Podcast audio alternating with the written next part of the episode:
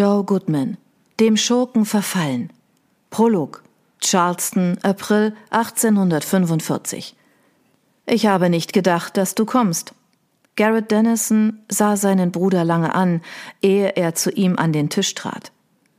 Ich musste mich einfach persönlich davon überzeugen, dass du tatsächlich in der Stadt bist. Ich kann es immer noch nicht fassen. Graham zuckte mit den Schultern und zog mit der Spitze seines schmutzigen Stiefels den Stuhl neben seinem heran. Setz dich, meinte er gelassen, du lenkst die Aufmerksamkeit auf uns. Garrett lachte spöttisch und nahm Platz. Trinkst du was?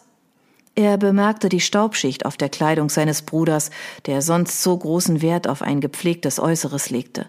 Er trug eine verknitterte Jacke mit durchgescheuerten Ärmelaufschlägen und auch die Weste war abgetragen und zerschlissen.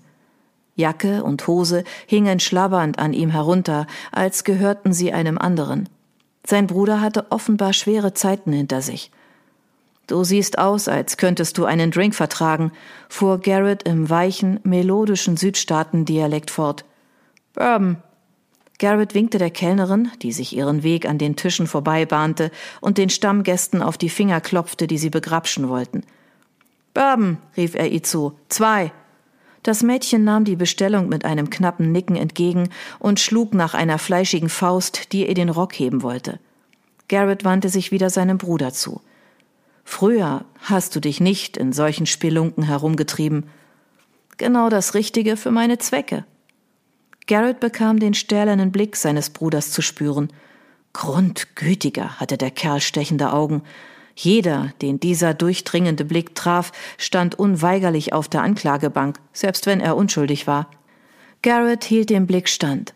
Früher hätte ihn der tadelnde Gesichtsausdruck des älteren Bruders unsicher gemacht, doch diese Zeiten waren vorbei. Was ist der Zweck deines Besuchs, Graham? Ich werde mich bemühen, Verständnis für deine Lage aufzubringen. Daran hatte Graham allerdings seine Zweifel. Aus dem Augenwinkel nahm er wahr, wie die Kellnerin an den Tisch trat und Gläser abstellte. Er hatte Gilpins Hafenkneipe in Charleston aus einem guten Grund gewählt. Hier kannte ihn keiner, obwohl sein Name und sein Konterfei in den letzten drei Monaten auf den Titelseiten aller großen Zeitungen zu sehen gewesen war. Gilpins Kneipe lag außerdem nur wenige Gehminuten von seiner Wohnung entfernt, wohin er im Notfall fliehen konnte. Mit seiner schlecht sitzenden, schmutzigen Kleidung, den abgewetzten Stiefeln und dem ungepflegten, sandfarbenen Haar tauchte er in der Anonymität der anderen Kneipengäste unter.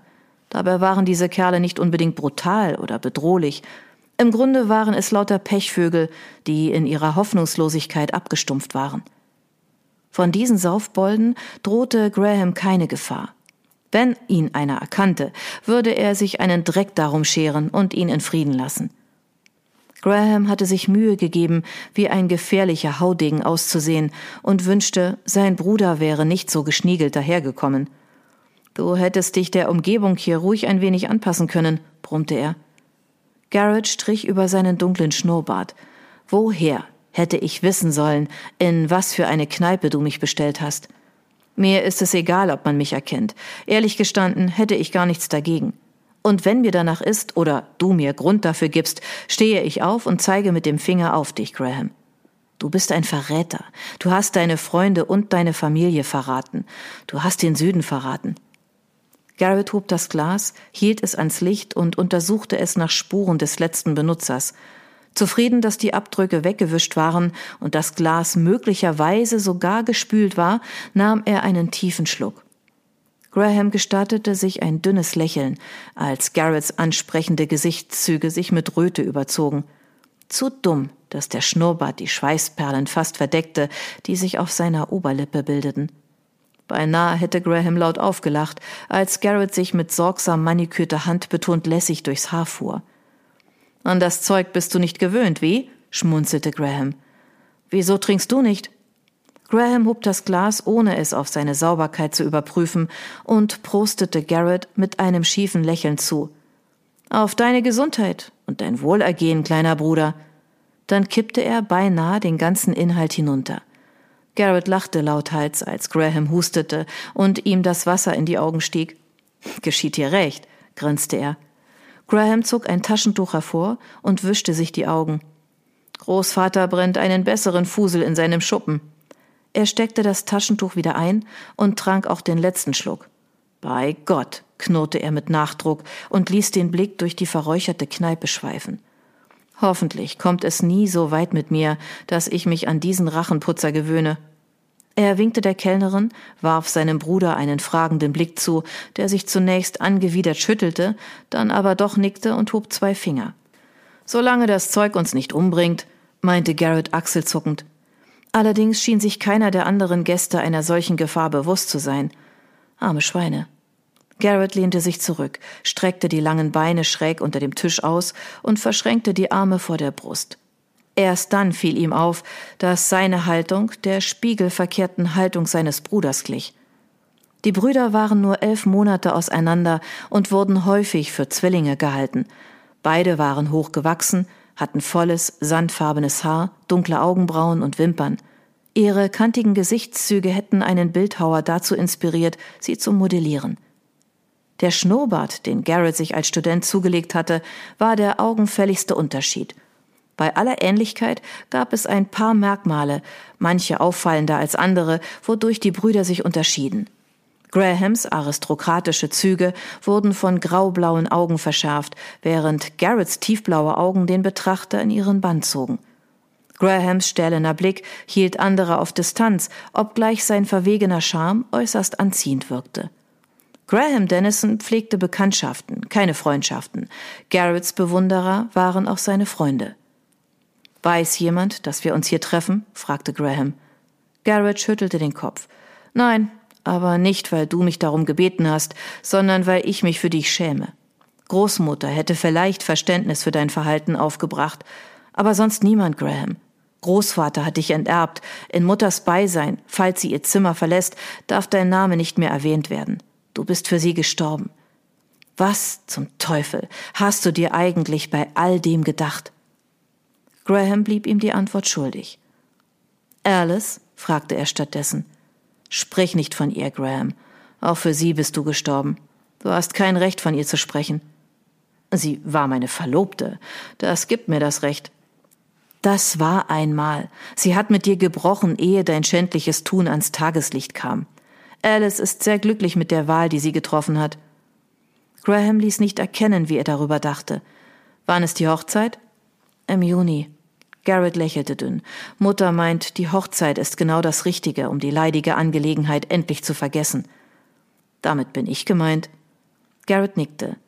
Du warst schon immer ein aufgeweckter Bursche. Er nahm einen kleinen Schluck, nur um festzustellen, dass der Bourbon mit der Gewöhnung nicht besser schmeckte. Du solltest zum Grund unseres Treffens kommen, wenn du nicht willst, dass man dich erkennt und verpfeift. Graham verlagerte sein Gewicht auf dem Stuhl und wischte den Staub von seinem Ärmel. Es war eine Verlegenheitsgeste, so als entferne er ein Fädchen von einem feinen Gehrock, eine Geste, die in einer anderen Situation auf Langeweile hätte schließen lassen. Er lächelte freudlos. Alte Gewohnheiten. Ich will nicht unbedingt, dass man mir den Strick um den Hals legt, sagte er gelassen und fixierte den Bruder. Das aber würde geschehen, wenn ich mich stelle, wie? Garretts Antwort war ohne jedes Mitgefühl. Wenn du auf dem Weg zum Galgen keine Kugel zwischen die Augen bekommst. Aber das wusstest du, bevor du herkamst. Wieso, Graham? Wieso hast du Boston verlassen? Die Zeitungen im Norden waren voll von deinen sogenannten Heldentaten. Ich erinnere mich nicht genau an all die Lobeshymnen. Befreier, Erlöser, Heiland des Südens, der Retter der schwarzen Sklaven. Er legte eine Pause ein, ehe er sinnend fortfuhr. Schwarze Sklaven, das fand ich immer reichlich übertrieben. Es gibt keine weißen Sklaven. Wir sind nicht als Sklaven geboren wie die Schwarzen. Graham blieb ihm die Antwort schuldig. Garretts Versuch, ihn in Rage zu bringen, war allzu offenkundig. Im Übrigen war sein Bruder von dem, was er sagte, tatsächlich überzeugt und gab damit nur die Denkweise wieder, die auf Beau Rivage und überhaupt in den Südstaaten herrschte. Wie war der Name gleich, den die entlaufenen Sklaven dir gaben? Er ließ Graham etwas Zeit, um zu antworten. Als dieser aber nicht reagierte, gab er selbst die Antwort auf seine Frage. Faulkner. Ich glaube, das war der Name, den ich gelesen habe. Schon möglich, meinte Graham gelangweilt. Ja, ganz sicher. Sag mal, Graham. Bitsy, Henry, Old Jake, Evie, Little Winston. Er zählte die Namen der Sklaven auf, die ihm gerade einfielen, und hätte noch viele andere nennen können, die bei Nacht und Nebel von Beau Rivage verschwunden waren. Hast du ihnen allen zur Flucht verholfen? Ja. Graham schmunzelte über das verdutzte Gesicht seines Bruders. Hast du gedacht, ich streite es ab?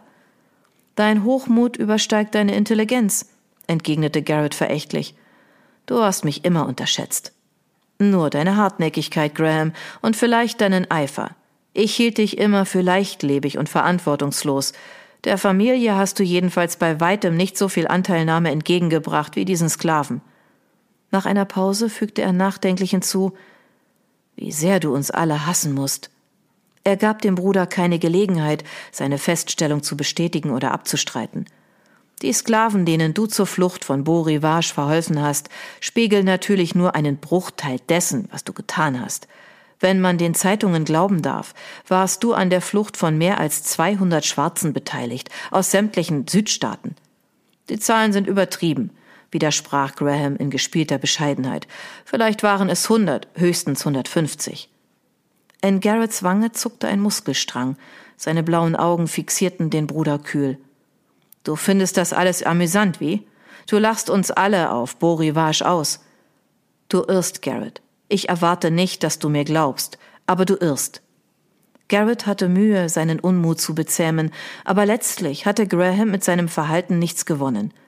Mochten die Gegner der Sklaverei im Norden seine Taten auch verherrlichen, im Süden hatte er sich jeden Bürger zum Feind gemacht, abgesehen vielleicht von einer Handvoll Sympathisanten. In Carolina, zumal in Charleston, hatte er sich mit seinem Ruf als Falkner zum Verbrecher und Ausgestoßenen gestempelt. Garrett sah keinen Grund, die Entwicklung der Dinge zu bedauern und bemühte sich keineswegs, einen solchen Anschein zu erwecken. Graham hatte sich selbst als Erbe von Beau Rivage ausgeschaltet. Das war ihm auf spektakuläre Weise und mit weit größerem Erfolg gelungen, als Garretts ausgeklügelte Versuche, ihn aus dem Familienunternehmen zu drängen, es vermocht hatten. Aber es gab noch die Familienehre der Dennisons, die Garrett zu wahren suchte. Du hast nie ein Wort der Entschuldigung gefunden für die Schmach und Schande, die du uns angetan hast, sagte er. Graham wusste, dass sein Bruder Alice zu den Menschen zählte, denen er Schande angetan hatte. Nein, das habe ich nicht, aber ich möchte gern, dass du Großmutter eine Nachricht von mir überbringst. Garrett zog spöttisch die Mundwinkel hoch, und Graham vermutete, er würde ihm den Gefallen nicht tun. Er brachte die Bitte dennoch vor, denn für seinen Seelenfrieden musste er sie aussprechen. Sag ihr, ich habe nach meiner Überzeugung gehandelt, wie alle Dennisons vor mir gehandelt haben. Er fixierte den jüngeren Bruder scharf. Und nach mir handeln werden. Wie kannst du es wagen? stieß Garrett hervor.